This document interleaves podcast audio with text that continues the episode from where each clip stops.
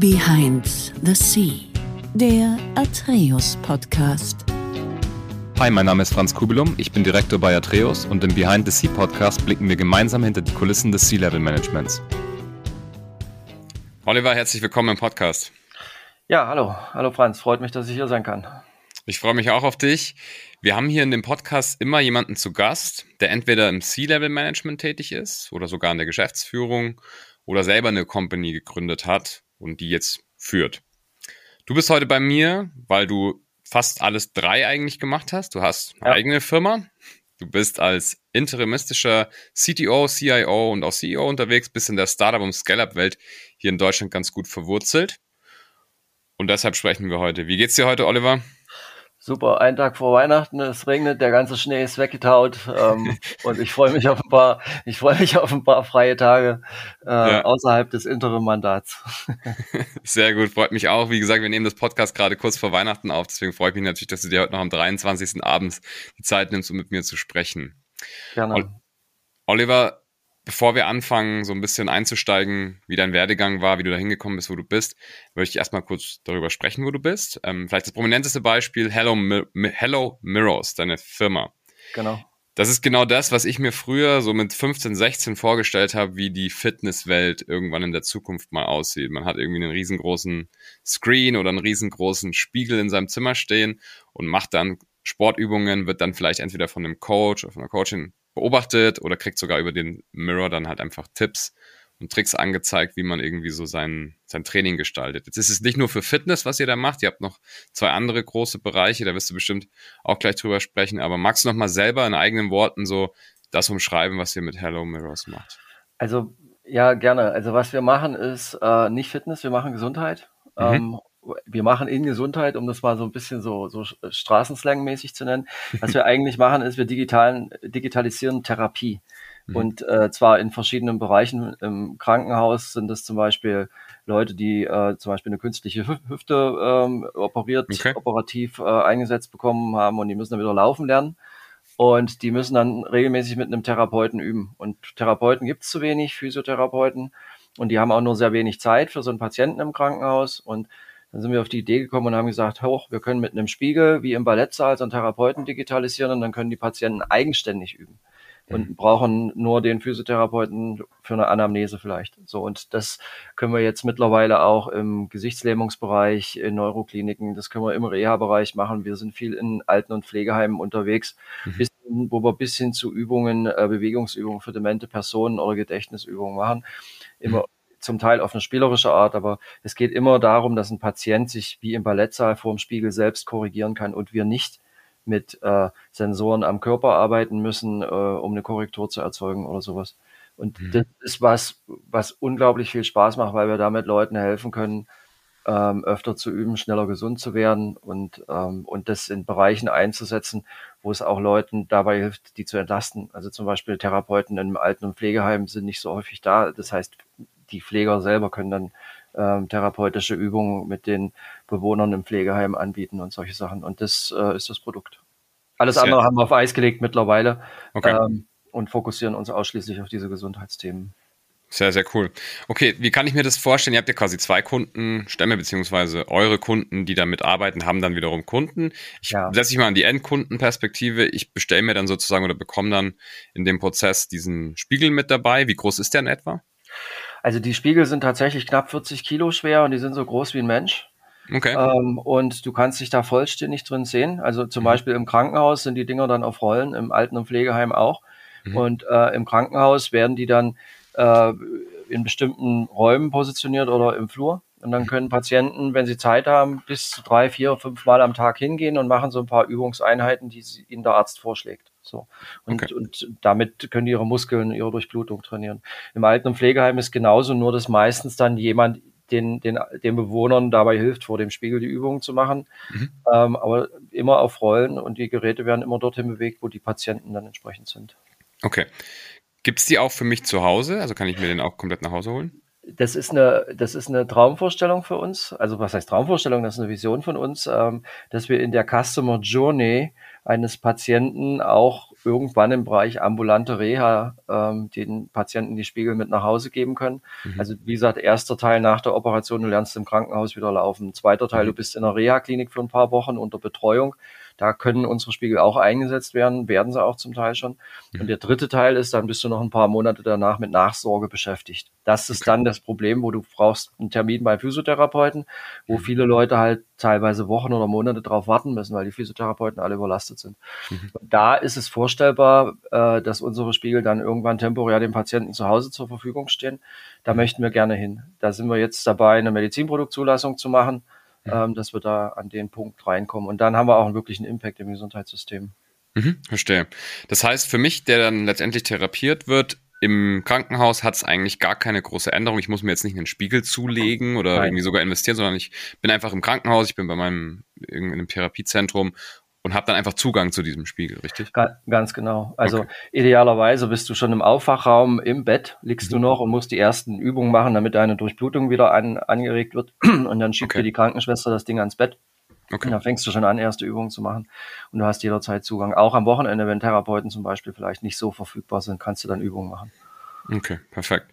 Das heißt, eure eigentliche Kundschaft ist natürlich dann, sind da die Krankenhäuser, sind die Therapiezentren.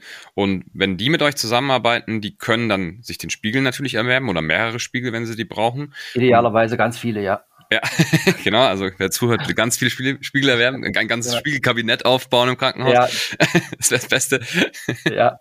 ähm, genau, und dann, wie läuft's dann ab? Weil ich meine, der Spiegel ist, nicht, nicht, ist ja nicht nur der Spiegel, da läuft ja sozusagen noch, noch sehr, ja. sehr viel daneben ab. Genau, also äh, der Spiegel ist das eine, das ist die Hardware. Dann haben wir eine Software, die managt den, den ganzen Content und ähm, ähm, zeigt entsprechende Videos oder Informationen an. Und mhm. dann gibt es dazu die Videos. Wir haben ein kleines Filmstudio in München, da drehen wir mit äh, Sportmedizinern, Physiotherapeuten, Ärzten dann entsprechende Videos. Mhm. Nehmen wir mal das Beispiel ein faciales Parese-Patient, also jemand, der eine Gesichtslähmung hat, der übt vorm Spiegel monatelang im Krankenhaus und, ähm, und, und der kriegt dann bestimmte Übungen, kriegt er direkt, äh, äh, kriegt er direkt empfohlen und dann kann der mehrfach vor, am Tag vor dem Spiegel üben. Und für den ist das zum Beispiel perfekt. Mhm. Er das, der, der, sieht sich selber rechts und links mhm. in der Reflexion und, und in der Mitte ist sein Gesicht und dann kann mhm. er ganz entspannte Übungen machen. Und er wird das, kriegt das erklärt, kriegt Anleitung dazu und so weiter. Okay.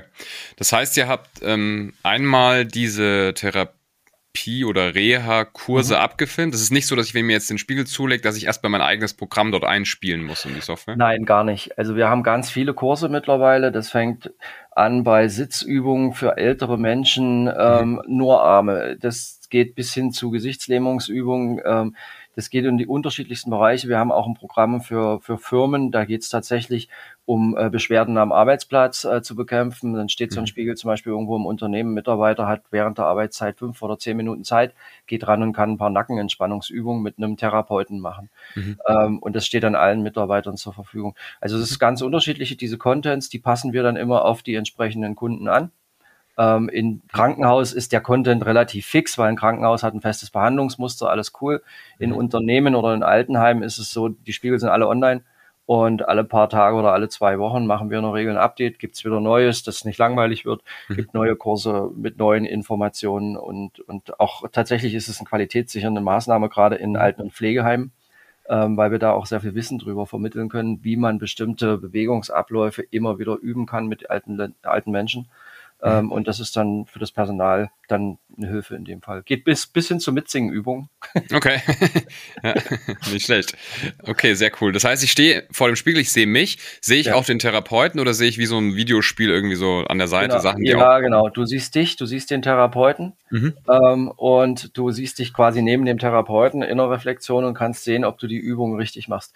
Man muss dazu sagen, bei den meisten physiotherapeutischen Übungen ist es gar nicht äh, das super Entscheidende, gerade wenn man im Umgang mit, mit, äh, mit Heimbewohnungen, also mit älteren Menschen, dass die die eins zu eins super sauber perfekt nachmachen, so wie das mhm. im Ballett jetzt ist. Sondern mhm. es, da geht es eher darum, dass du generell die Bewegungsübung machst. Ja, Im Krankenhaus ist es wichtig, dass du nicht überpaced, also dass ein Bein vielleicht nicht zu hoch hebst nach einer mhm. Hüft-OP und solche Dinge. Also da ist immer eine Tonspur dabei. Die Therapeuten erklären das auch sehr gut.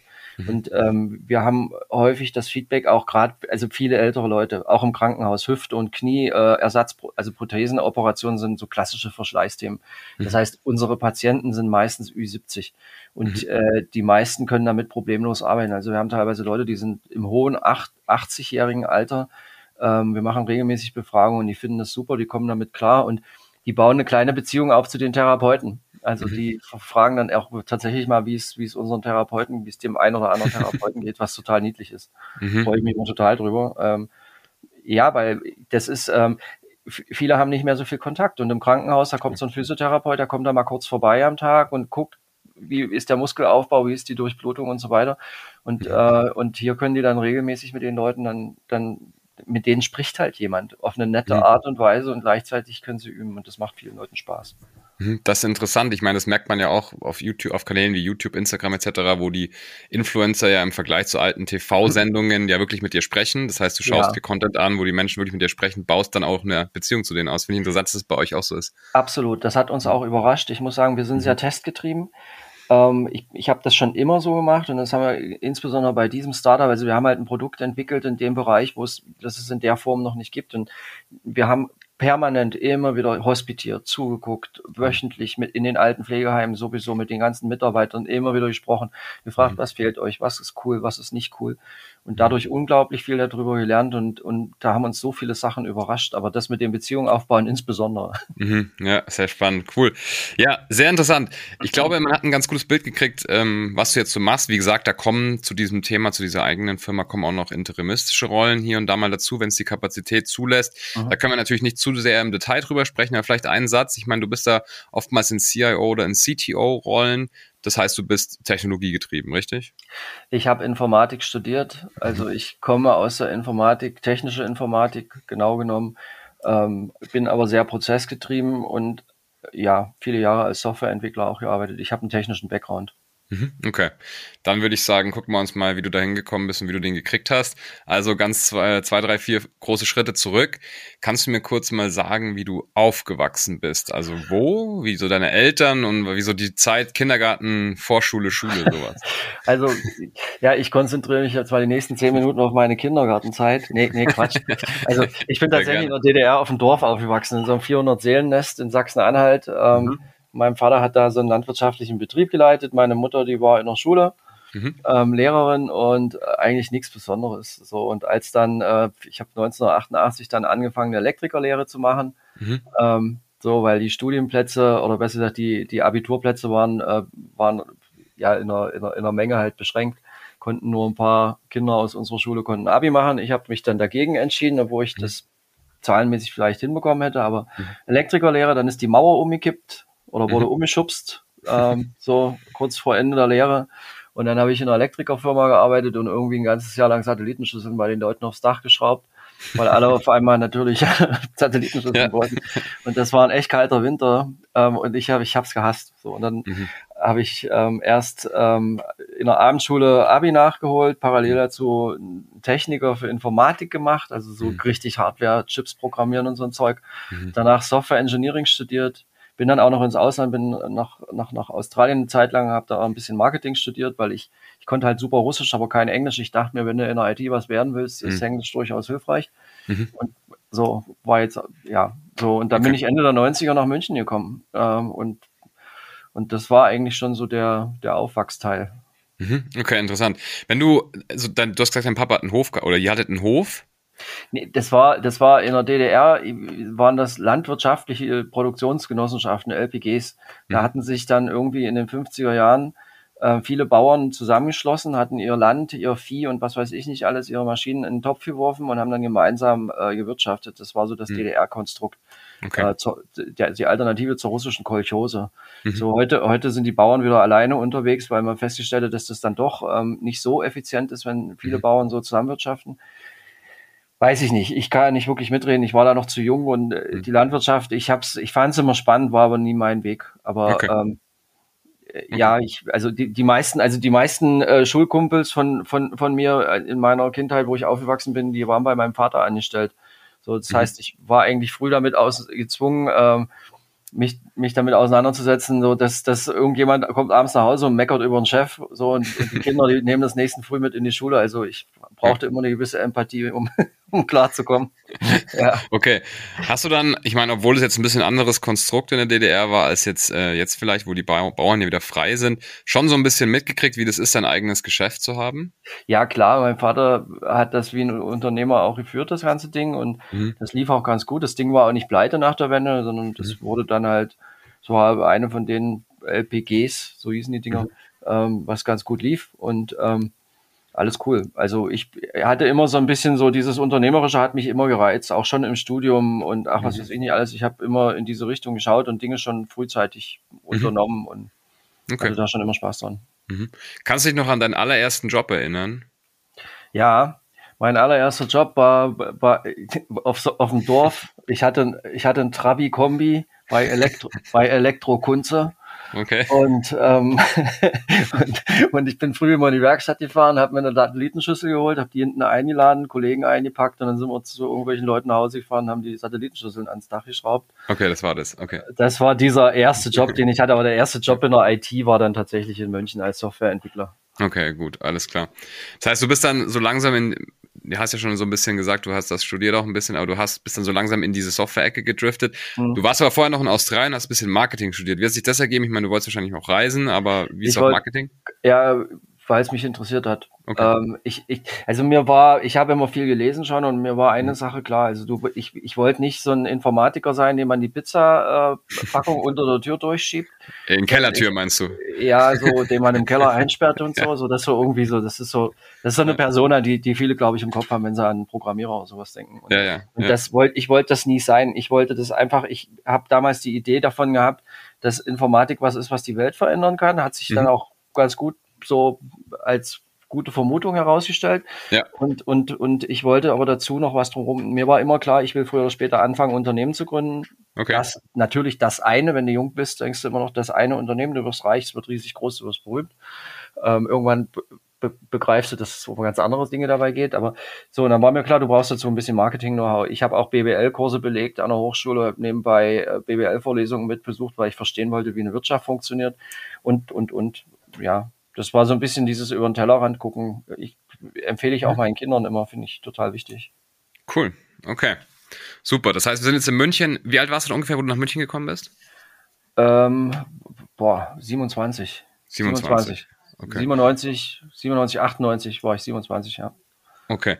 Das heißt, da bist du dann als Software-Developer unterwegs gewesen. Wann war dann so die erste Zeit, wo du das erste Mal entweder gegründet hast oder das erste Mal so in diese C-Level-Bereich also, gekommen bist? Also freiberuflich selbstständig habe ich mich dann gemacht nach ein paar Jahren, weil ich mitbekommen habe, kannst mehr Geld verdienen, bist mhm. freier, ähm, äh, ja, ist ein anderes Arbeitsmodell, wollte ich wissen, wie es geht. Okay. Und das habe ich dann anderthalb Jahre gemacht. Und 2003 habe ich die erste Firma gegründet, die Bitaro okay. GmbH damals.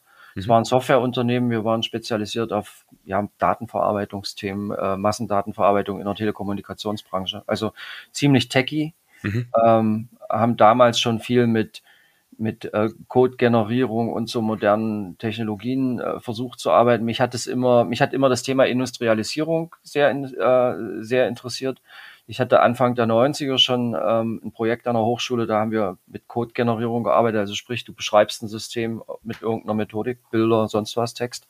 Und dann drückst du auf den Knopf und dann generiert dir das einen Code, der läuft dann entweder auf dem Bordcomputer von der F16 oder auf dem Windows-PC. So, das mhm. war so, um das mal ein bisschen krass darzustellen. Mhm. mhm. Ich fand das immer sehr faszinierend, ähm, dass, dass sowas geht. Und damit haben wir uns viel beschäftigt und solche Projekte gemacht. Okay. Sehr spannend. Sehr mhm. spannend. Wie lange lief das Unternehmen, beziehungsweise bist du dann irgendwann ausgestanden, ausgestiegen? Ich habe es ich hab's 2010 verkauft. Also äh, okay. da hatten wir ein Übernahmeangebot. In der Zwischenzeit war auch noch ein anderes Unternehmen, was ich gegründet hatte, 2006. Da mhm. ging es eher um Quality Assurance. Also wir haben Qualitätssicherung mit dem Unternehmen gemacht. Gibt es mhm. jetzt mittlerweile einen Ableger in Griechenland und auch in Deutschland gibt es das auch noch. Habe ich mhm. dann auch 2011 verkauft. Mhm. Ähm, und, und dann äh, in der Zeit äh, habe ich das alles gemacht und war noch an der Gründung von der einen oder anderen Firma mit beteiligt und durch mhm. Freundeskreis und so weiter und so fort. Aber dann 2007, äh, 2008 war eine brutal schwierige Zeit. Wir haben viel mhm. für Großkonzerne in der Telco gearbeitet. Auf die hat diese Immobilienkrise halt hart durchgeschlagen. Das war wirklich eine harte Zeit. Unsere Kinder waren damals klein und wir hatten das alles gut überstanden. Firma ging's gut danach, alles cool. Und da hatten wir ein Übernahmeangebot und ich dachte mir, Frau, wie sieht's aus? Meine Frau hat damals auch in einer Firma gearbeitet und hat Mhm. das Büro alles organisiert. Und dann haben wir gesagt, okay, Zeit für unsere Kinder ist uns wichtiger, als dass wir das Ding jetzt weiter aufbauen. Und das Mhm. war eine Entscheidung, die haben viele Leute nicht verstanden. Die haben gesagt, du spinnst doch, aber ich bin heute der Meinung, es war die wichtigste Entscheidung überhaupt, Mhm. ähm, weil wir damit uns Freiheit erkauft haben, uns Mhm. Zeit mit unseren Kindern mehr zu nehmen. Und Mhm. Das war mir einfach wichtiger in dem Moment. Und seitdem habe ich dann immer wieder Interim-Mandate gemacht, Mhm. Ähm, seit 2011. Ja, Mhm. noch eine Zeit lang für einen Merger gearbeitet und aber dann irgendwann nur noch Interim-Mandate und parallel dazu Mhm. bin ich dann an die Hochschule nach München gefahren und da gibt's das Straschek Center, das ist so ein Inkubator. Mhm. Und dann habe ich mit den Leuten da gesprochen, habe ich gesagt, ich würde gern Startups coachen. Ich habe so einen Haufen Fehler gemacht in meinem Leben, das muss für irgendwas gut gewesen sein. Ja. Ich hatte dann auch nochmal Entrepreneurship, so eine abends online studiert an einer Mhm. University in Wharton in den USA. Mhm. Und ja, einfach um das nochmal zu untermauern, was ich viel, ich habe wirklich viel erlebt in der Zeit und ähm, und dann dachte ich mir, wow, äh, ich habe wieder Bock, da irgendwas zu machen. Und dann Mhm. habe ich angefangen, Startups zu coachen, mit dem Ziel, irgendwann ein paar Leute zu treffen, die cool sind, mit einer geilen Idee und ich kann mich damit mit einbringen. Mhm. Und so ist es passiert. Irgendwann kam einer mit einem Spiegel um die Ecke, der konnte so Magic-Zeug und das fand ich so klasse. Okay, cool. Das heißt, du bist dann durch diesen Inkubator zu den Hello Mirrors Mitgründern wahrscheinlich gekommen, oder? Ge genau, ich hab, war Okay. erst der Coach von dem Team an der Hochschule, Mhm. es war ein Hochschulprojekt, habe die gecoacht und ähm, ich fand das so, ich fand das faszinierend, einfach die Möglichkeiten, die damit existieren. Wir hatten damals noch keine Ahnung, dass man das im Gesundheitssektor einsetzen kann. Wir hatten eine Menge Ideen, aber die war nicht dabei. Und wir haben äh, auf alles gesetzt, was mit Marketing, Werbung zu tun hatte. Wir hatten, waren wirklich als Startup echt erfolgreich. Also wir hatten innerhalb von einem Jahr das ganze Who is Who der Automobilbranche als Kunden und Mhm. wir waren in der Messe München präsent und, und, und dann kam Corona. Dann okay. hat uns unser Businessmodell komplett zerhagelt. Aber egal, ich hatte diese Erfahrung da reinzustehen. Also ein halbes, dreiviertel Jahr hatte ich die Jungs gecoacht. Mhm.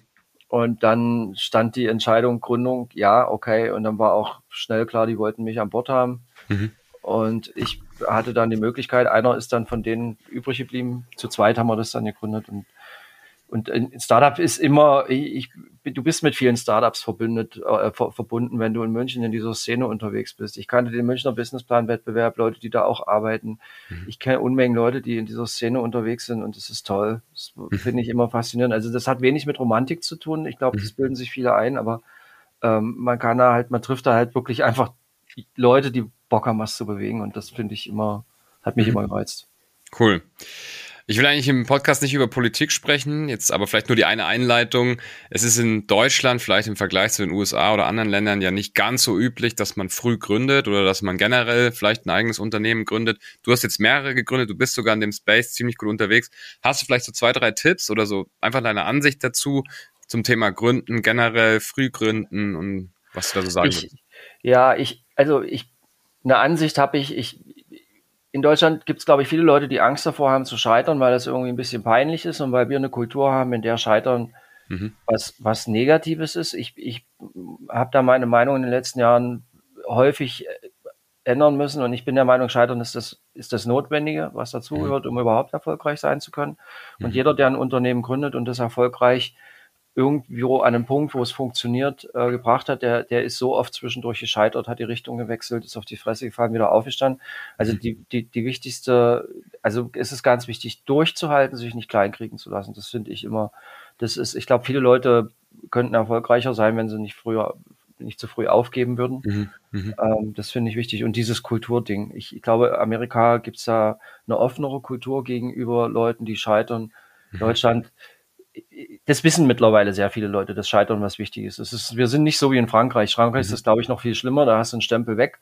Mhm. Ähm, und äh, wenn du mal insolvent gegangen bist oder so, ich meine, das gehört halt einfach auch dazu. Und nicht immer ist es deshalb, weil du blöd, böse, feige bist. Mhm. Manchmal, äh, ja, also zum Unternehmertum gehört auch immer eine Portion Glück, ein glückliches Händchen bei Leuten, bei Momenten in bestimmten Situationen, ja. Aber ich könnte jetzt nicht ad hoc aus der Tasche ziehen und sagen, hier, ich habe hier so ein, so ein Basisrezept, wenn du das befolgst, dann wirst du ein super Unternehmer. Nee. Das Nee, nee, das ist klar. Okay. Aber guter Tipp, ich meine, mit dem, mit dem Scheitern, das Scheitern dazugehört, jeder zumindest mal gescheitert sein muss und man keine Angst davor haben soll. Jetzt hast du noch mittendrin gesagt, viele Leute könnten erfolgreich sein, wenn sie einfach nur länger dranbleiben würden. wie, was, also erstmal, was meinst du damit? Und zweitens, was, woran, woran erkennst du, dass man noch nicht lange genug dran geblieben ist, speziell wenn du vielleicht auch als Coach und Startup Advisor unterwegs bist? Also, ja, also ich,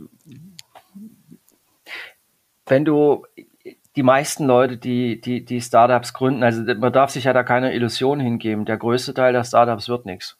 Ich mhm. weiß nicht, wie viel Prozent das sind, 80, 90, 95, mhm. keine Ahnung. Mhm. Ähm, viele dümpeln dahin, einige wenige werden sehr erfolgreich, aber die meisten stellen die Arbeit ein, obwohl sie vielleicht auch eine gute Idee hatten. Mhm. Ähm, so, ähm, und und das passiert häufig in den ersten drei Jahren. Da gibt es jede Menge Statistiken zu dem Thema. Und in die, die ersten drei Jahre sind auch hart. Und äh, die wenigsten Startups, die ich kenne, die haben in den ersten drei Jahren irgendwie so einen kommerziellen Durchbruch, äh, so wie der Xing-Gründer halt hinbekommen. Hm. Wo du sagst, so nach drei Monaten gehen die Zahlen so hoch und auf einmal kann ich mich vor Cash nicht mehr retten und so weiter. Ja. So, das, das passiert den wenigsten. Also häufig ist es sogar so. Also unsere Story ist ein schönes Beispiel dafür. Nach zwei Jahren wir dachten, das geht steil bergauf und wir sind so über dem Berg und so, und dann stehe ich im Februar 2020 stehe ich auf, auf der Euroshop-Messe in, in Düsseldorf. Ähm, wir konnten uns vor Kundenanfragen kaum retten. Viele wollten die digitalen Spiegel in allen möglichen Store-Konzepten mit einsetzen und, und, und. Und am Ende von der Messe kriege ich den, den ersten Anruf und innerhalb von zwei Wochen danach haben sämtliche Kunden sämtliche Projekte mit uns gecancelt. Hm, so, das okay. war halt dann Mitte März war halt die Republik dicht, unser Businessmodell komplett tot und ich, dann haben wir uns hingesetzt und haben zwei Szenarien gebaut und haben gesagt, wie lange geht das jetzt? Dauert es acht Wochen, wenn es gut läuft, dauert es acht Monate, wenn es schlecht läuft. Okay, mhm. nach drei Jahren gibt's immer noch Corona und, und die einen oder anderen Bedenken. Also unser Geschäftsmodell war tot dann am Ende. Das haben wir dann irgendwann realisiert nach ein paar Monaten und es reißt dich runter.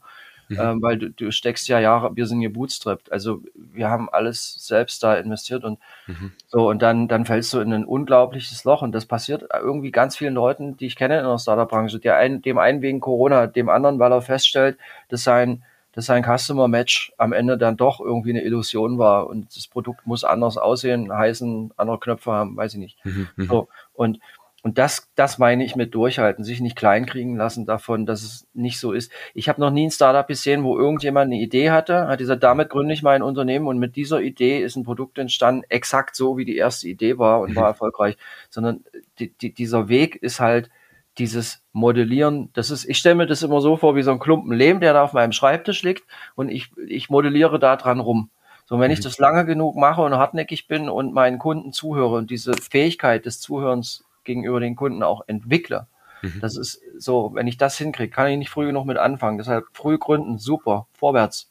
Mhm. Ähm, dann ähm, dann äh, kriege ich auch äh, irgendwann ein Produkt, was ein Kundenmatch hat. Das ist mhm. eine, das, das muss einfach so sein. Es sei denn, ich habe extrem viel Pech, aber das klammern wir jetzt mal aus. Mhm.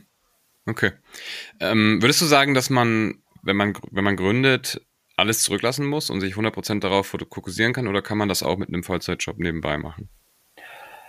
Ich, ja, ich, also ich glaube ja, ich glaube, das geht so, das geht so. Es gibt, das ist so, weißt du, wie, es gibt so viele Lebensmodelle und dann gibt es auch so viele Gründermodelle. Mhm. Ähm, ich habe, um, um unsere Gründung mitzufinanzieren, immer wieder auch Interim-Mandate gemacht während der Gründung. Uns ist ein paar Mal das Geld ausgegangen, okay, dann gehst du halt wieder auf die Piste.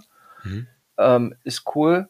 Ähm, zum einen wirst, wird man ein Interim-Mandat ist ja immer eine zweiseitige Sache. Du lernst ja auch was dazu. Mhm.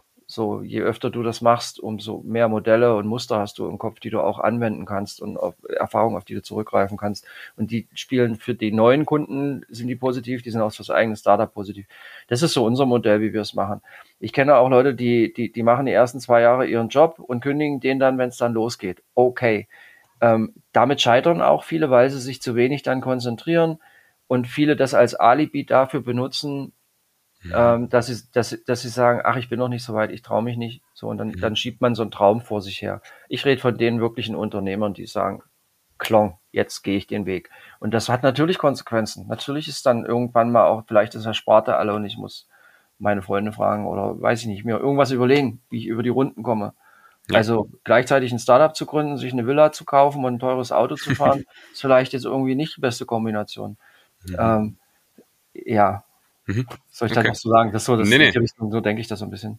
Nee, danke, vielen Dank. Gut, bevor wir gleich noch ein bisschen so auf, auch auf deine persönliche Motivation eingehen und vielleicht wie du dann deinen Alltag strukturierst, noch eine Zwischenfrage, die ist mir jetzt gerade gekommen.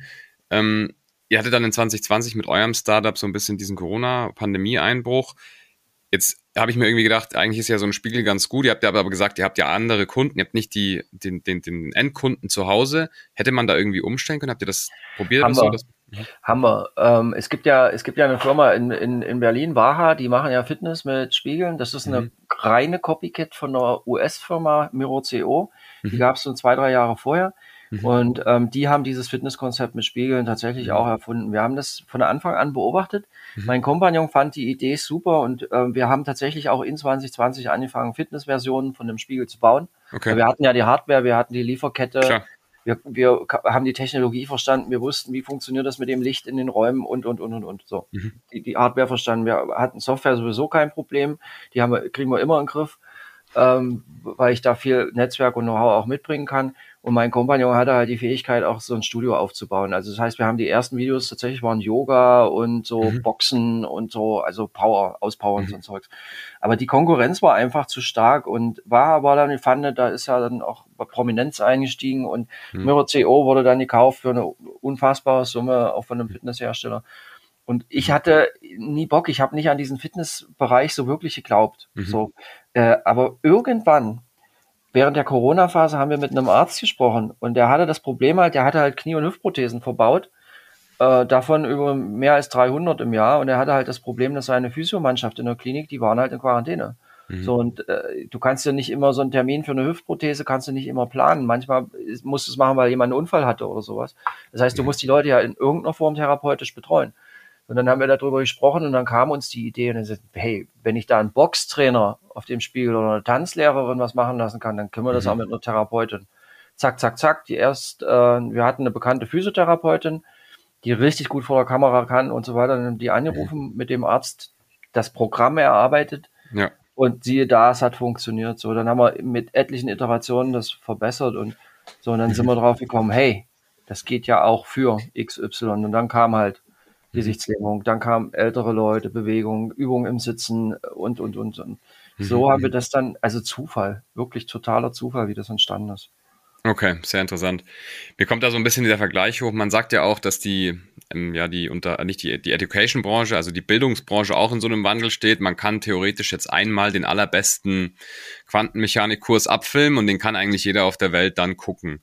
Das ist ja so ein bisschen auch bei, wie bei euch. Ne? Ihr macht, ihr könntet quasi theoretisch das allerbeste Hüftprogramm einmal abfilmen und dann kann man es auf dem Spiegel gucken. Glaubst du, dass das die Zukunft ist? Ich bin fest davon überzeugt, dass das, ähm, dass dass das ein Stück Zukunft sein wird, hundertprozentig, weil ähm, ich damit eine größere Abdeckung erreichen kann. Und wir adressieren einen Beruf, in dem viele Leute engagiert arbeiten. Wir haben ja viel mit Therapeuten zu tun, aber die werden A nicht ihre Arbeit entsprechend bezahlt, das ist meine persönliche Meinung. Ich finde, mhm. die meisten von denen, auch Pflegekräfte in Alten- und Pflegeheimen, die verdienen viel mehr Anerkennung für das, was sie tun. Und mhm. wir können denen halt helfen, ihr Leben leichter zu gestalten oder, oder ja, ähm, Sicherheit zu gewinnen. Mhm. Ganz viel von dem, was wir machen in Alten- und Pflegeheimen, ist, wir, wir helfen den Mitarbeitern, dass die sich sicher fühlen im Umgang mit alten Leuten, weil sie wissen, dass das, was sie da an Übungen machen, das hat Hand und Fuß. Ähm, und, und ich glaube schon, dass das Zukunft ein Stück weit ist, dass man versucht, digitale Hilfsmittel einzusetzen und auch kreativ einzusetzen. Ein Spiegel ist in der Hand, jeder kann mit einem Spiegel umgehen. Das können wir schon, wenn wir als Kinder ins, Wasser, ins Wasserbecken gucken und uns sehen. Wir erkennen uns und, und das ist, äh, deshalb funktioniert das auch bei alten Leuten, wo vielleicht nicht mehr alles funktioniert, auch, auch geistig, wo ich eine Einschränkung habe. Also ich, ja, ich bin fest davon überzeugt, dass es funktioniert und ich glaube, dass wir, dass wir da nicht nur in Deutschland, ähm, dass wir, ich glaube, dass wir da wirklich Impact schaffen können. Da bin ich mhm. fest von überzeugt und so äh, so arbeiten wir an diesem Modell auch. Und wenn man mal gesehen hat, bei einer Hospitation im Krankenhaus, wie schwerkranke Leute vor so einem Spiegel üben, ohne dass da ein Therapeut auch nur in der Nähe ist, mhm. ähm, oder wie man im Alten- und Pflegeheim sieht, wie Mitarbeiter mit einer Gruppe von älteren Leuten damit arbeiten, das ist, finde ich, weiß da bin ich sowas von stolz drauf. Das mhm. ist cool. Super. Stark. Deshalb ist das die Zukunft. Punkt. Ja, sehr gut. Ja, freut mich auf jeden Fall, dass du da auf jeden Fall nochmal was gefunden hast, was so, was dich so packt. Sehr cool. Ich finde es natürlich auch, es ist ein absolut Hammer-Thema und ähm, ich glaube, da seid ihr genau am, am Zeitpuls. Gut. Ich glaube, wir haben jetzt relativ gut verstanden, wie du da hingekommen bist. Wie immer, wer vor allem jetzt alle Episoden auch so ein bisschen mitverfolgt hat, der sieht, dass die unterschiedlichsten Werdegänge zur eigenen Company führen, die unterschiedlichsten Werdegänge ins C-Level-Management auch führen. Jetzt wollen wir natürlich ein bisschen noch von dir lernen. Wir haben schon einiges jetzt bekommen, aber kannst du mal so ein bisschen durch einen typischen Tag oder so einen Tag von dir durchgehen, wie der aussieht? Wann stehst du denn auf? Wann gehst du ins Bett? Wie sieht's dazwischen aus? Hast du Zeit geblockt etc.? Wie sieht denn so ein typischer Tag aus? Ähm, das, das, ist eine, das ist eine wirklich interessante Frage und ich, und zwar aus folgendem. Mhm. Ähm, wenn du Interim-Management machst, also meine Mandate sind meistens so, wenn ich sowas mache, so ein halbes bis ein Jahr, ab und zu mal auch länger, aber wirklich so, das ist so meistens die Größenordnung. Mhm. Und ähm, du kommst immer in eine Kultur in einem Unternehmen rein, die immer ein bisschen anders ist. Also jetzt bin ich gerade in Sachsen-Anhalt im Land der Frühaufsteher unterwegs. Die fangen halt tatsächlich irgendwie früher an mit Arbeiten. Mhm. So ähm, davor war ich in, in Holland ähm, äh, bei einem bei einem größeren Unternehmen. Die arbeiten halt schon ein bisschen später machen mhm. trotzdem pünktlich Feierabend. Davor war ich dann irgendwann mal auch in Bayern in einem Unternehmen, die fangen noch später an. ähm, dafür gibt's Freitag zum Mittag Weißwurst und es wird dann trotzdem noch auch abends länger gearbeitet. Also die Kulturen sind sehr unterschiedlich. Das heißt, als, als, als Interim äh, äh, Person bist du immer gezwungen, dich sehr, sehr schnell in eine neue Kultur einzufinden einzufinden. Und, und mir gibt es, ich mag Veränderung für mich selbst und mir gibt es die Möglichkeit, dann auch immer mal wieder neue Konzepte auszuprobieren. Also jetzt im Augenblick in Sachsen-Anhalt ich stehe auf und frühstücke und gehe in die Arbeit. In Holland hatte ich früh morgens mehr Zeit, da bin ich jeden früh um sechs aufgestanden, habe erstmal ähm, eine halbe Stunde gelesen und eine halbe Stunde meditiert, bevor ich frühstückt habe und bin in die Firma gefahren. Ähm, ich ich probiere ständig neue Konzepte und Ideen und lese Bücher, um da Inspirationen zu kriegen. Und ich glaube, das hält einen auch wach. Also ich bin jetzt nicht so jemand, der da irgendwie sagt, ich habe zehn, mein zehnjähriges Rezept, ähm, was immer funktioniert. Ähm, also du bist ja dann häufig auch in einer anderen Stadt, dann wohnst du mal in einem Hotel oder hast eine Übergangswohnung oder sowas. Schwierig da irgendwie. Ich habe immer so ein Habit pro Kunde. So, ah, okay. So, während, so, während so einem Mandat. So. Mhm. Also dieses Ding früh morgens meditieren, das ist wirklich super, wenn es in Hochstresssituationen hat mir das schon ein paar Mal wirklich irgendwie ähm, gefühlt mein, mein, mich vom Herzinfarkt bewahrt, weil, weil dieses äh, Meditieren einfach ja brauche ja auch niemandem zu erklären, dass das Fokus hilft. Okay, das weiß mhm. jeder, aber mhm. das war für mich halt ein Instrument, was sehr gut funktioniert hat. Ich hatte auch schon so Phasen, wo ich dann einmal am Tag einfach eine Stunde spazieren gegangen bin in der Mittagszeit. Das kannst du jetzt nicht in jedem Mandat bringen, mhm. ähm, aber das hatte ich mir mal von Goethe abgeguckt. Ich habe mal gelesen, der hat das mhm. sehr exzessiv betrieben. Und der war ja schlau. Dann dachte ich, wenn der schlau ist, mit dem machst du auch mal. Ja. Ähm, nee, also Absolut. Mit, mit so einem Augenzwinkern. Also äh, ich, ich ich, ich suche immer, wenn ich bei einem Kunden bin, suche ich für mich immer ein bestimmtes Muster und, mhm. und dann ziehe ich das durch. So, das ist, ja, und dann wichtig ist für mich immer äh, viel Kontakt mit Leuten. Also ich versuche schon abends immer eine Möglichkeit zu finden, mit irgendjemandem abends nochmal zusammenzusitzen, insbesondere wenn ich in einer anderen Stadt bin, mhm. vielleicht essen zu gehen oder sonst irgendwas zu machen, um Austausch zu haben. Mhm. Ähm, das mal so zum Rahmen. Okay. An, an, ansonsten weiß ich nicht, also so ein Interim-Management-Tag, sieht, glaube ich, bei den meisten Leuten gleich aus. Also du bist voll mit Termin mhm. ähm, und versuchst abends ein bisschen länger da zu bleiben, um Zeit zu haben, um Themen aufzuarbeiten. Ich glaube, mhm. das geht ganz, ganz vielen so. Ich bin nicht einer, der tagsüber zwei Stunden blockt, nicht ansprechbar ist. Mhm. Funktioniert irgendwie, finde find ich, so einen dogmatischen Ansatz, damit kann ich nicht umgehen. Mhm. Okay. Gut, das heißt aber, du bist schon so ein bisschen so Routinenmensch. Also du jetzt zwar nicht immer gleiche, aber pro Mandat. Ja, ja, ja. Ich Routinen definitiv. Also jetzt, äh, ich habe jetzt gerade ein Mandat, da, da bin ich halt äh, vier Tage die Woche dort vor Ort. Ähm, so, und damit ich früh anfangen kann, fahre ich halt ja, vier Nächte im Hotel. So. Okay. Ähm, und äh, da hilft eine Routine definitiv, ähm, irgendwie sich, sich zu orientieren und die baut man sich dann automatisch auf ähm, weil sonst äh, würde das, ja, ich mir hilft das. Ich arbeite, ich mache das gerne mit Routinen und ich lege mir die dann auch zu, ähm, immer passend, so wie ich es vorhin gesagt habe, je nachdem so ein bisschen zur Kultur passend. Mhm. Interessant. Und du hast gesagt, du meditierst regelmäßig. Machst du das frei oder hast du da so eine Guided Meditation? Ja, ich habe mal so, mal so. Ich habe so eine App. Mhm. Ähm, weiß nicht, ob ich das hier sagen kann. Es gibt so eine App, ja. die heißt Headspace. Äh, die mhm. finde ich super. Mhm. Kannst du abonnieren. Es gibt noch ein paar andere solche Apps und mhm. da kannst du das Guided machen oder du kannst es auch mal so, wenn du ein bisschen Übung hast, kannst du auch so machen. Ich mag mhm. das mit dem Guided ganz gerne. Mhm. Ähm, das, ähm, da, da, kommt immer noch ein bisschen Inspiration dazu und da hast du so immer so bestimmte Themen, um die das geht. Ist, glaube ich, nicht, ich glaube, das Wie ist gar nicht das Entscheidende. Es geht ums Ob. Es geht mhm. um dieses, also wenn der eine macht Meditation, der andere spielt vielleicht mhm. ein Instrument, spielt Klavier oder sowas, das kommt aufs, glaube ich, fast so ein ähnliches raus. Also es geht darum, den Kopf mal für, für eine gewisse Zeit lang komplett leer zu kriegen äh, und nicht über Probleme zu, nachzudenken, so, Und, und wenn du das ein paar Minuten nur schaffst jeden Tag, dann hat das einen enormen Impact, Mhm. glaube ich. Okay. Und dann kann man natürlich jeden Tag noch fünf Minuten vor einem äh, digitalen Spiegel von Hello Mirrors äh, ein paar physiotherapeutische Übungen machen, um Verspannungen im Nacken zu lösen und dann hilft das auch. Absolut, absolut. Gibt es schon irgendwelche Visionen, das vielleicht sogar auszubreiten auf, auf, auf andere Sachen? Also ich meine, man kann das ja, ich, ihr hattet das ja vorher auch schon, deswegen spreche ich es auch mal kurz an. Ja. Aber habt ihr da was? Ja, wir wir möchten das noch in Hotels mit einsetzen. Wir haben das schon getestet in Hotels, funktioniert sehr gut und in Firmen halt. Viele Firmen machen jetzt so Wellbeing Areas oder Fitness Areas für ihre Mitarbeiter. Ja, ähm, ja und ich, ich glaube, ich kenne halt in alle, die im Büro arbeiten, die haben alle die gleichen Probleme, so irgendwie Nacken, Schulter, irgendwie verkrampfst du dich und so weiter. Und ähm, manche Firmen äh, engagieren Physiotherapeuten, die kommen dann via, Team, via Teams. Also ich kenne auch ein paar, weil wir mit einigen von denen gesprochen haben, die machen dann so Team-Sessions und so vom Arbeitsplatz, Mhm. kannst du dann mitturnen. Ähm, unser Konzept ist eher so, dass wir in der Firma an irgendeiner verdeckten Stelle so einen Spiegel aufhängen und dann kannst du vorbeigehen, wenn du Lust hast, sagst, ich habe 15, 15 oder drei Minuten Zeit und dann kriegst du ein Programm vorgeschlagen, was deine Beschmerzen bekämpft. So solche Sachen, also das glaube ich, das ist ein cooles Ding. Da sind wir gerade am Testen mit den ersten Firmen und funktioniert ganz gut. Mhm, sehr interessant. Ah, Und vielleicht auch, ich, was ich jetzt an was ich jetzt gedacht hatte, wäre vielleicht jetzt sogar ein ganz anderer Space, irgendwie zu sagen, man, man hat damit Videokonferenzen und sieht dann den einen dort im Spiegel und es steht selber mit daneben irgendwie so. Ist das? Ja, ja, ja, ach, das, da gibt's, da, sowas geht schon auch. Also du kannst, äh, de facto kannst du alles Mögliche mitmachen. Ähm, du Mhm, kannst, okay. du kannst auch Computerspiele damit spielen. Ja, genau. Unser, für uns ist immer so wichtig, Startup bedeutet immer, und das ist im Übrigen im Interim und Startup haben zwei, der Sache, Fokus, Fokus, Fokus. Okay. Ähm, ähm, dieses Nein sagen, äh, Dinge, die man vielleicht äh, aus dem Impuls heraus cool findet, aber erstmal zu sagen, okay, lege ich mir rechts beiseite, ich fokussiere mich jetzt auf wenig und mach das, mach das, bring das ins Ziel. Das ist so im Startup extrem wichtig und das ist so für mich so aus ein Learning ähm, aus vielen Interim-Jobs.